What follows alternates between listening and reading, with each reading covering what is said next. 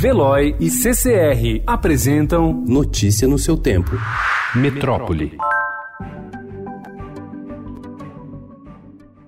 A falta de repasses das prefeituras, aliada à defasagem na tabela do Sistema Único de Saúde SUS, ameaça o atendimento à população em santas casas e hospitais beneficentes no interior de São Paulo. Algumas instituições já falam em fechar as portas e suspender o atendimento. A maioria dos pacientes é atendida pelo SUS. As prefeituras alegam que foram afetadas pela crise econômica e cobram apoio de outras esferas do governo.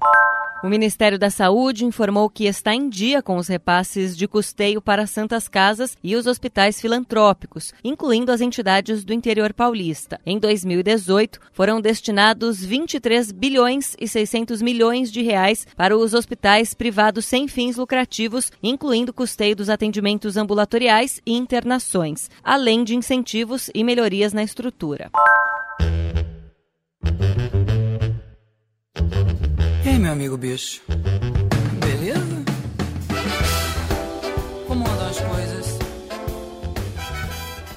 Quem tem um animal de estimação sabe o quanto a companhia, o contato físico e a atenção recíproca fazem bem para a vida. Cada vez mais estudos comprovam os benefícios de atividades e terapias assistidas por animais para promover bem-estar e facilitar tratamentos de saúde. Por meio do tato e da interação com o humano, geram vantagens físicas, emocionais e aceleram processos de recuperação. Estudos já mostraram resultados da chamada PET terapia em casos de demência, acidente vascular cerebral e em crianças com autismo.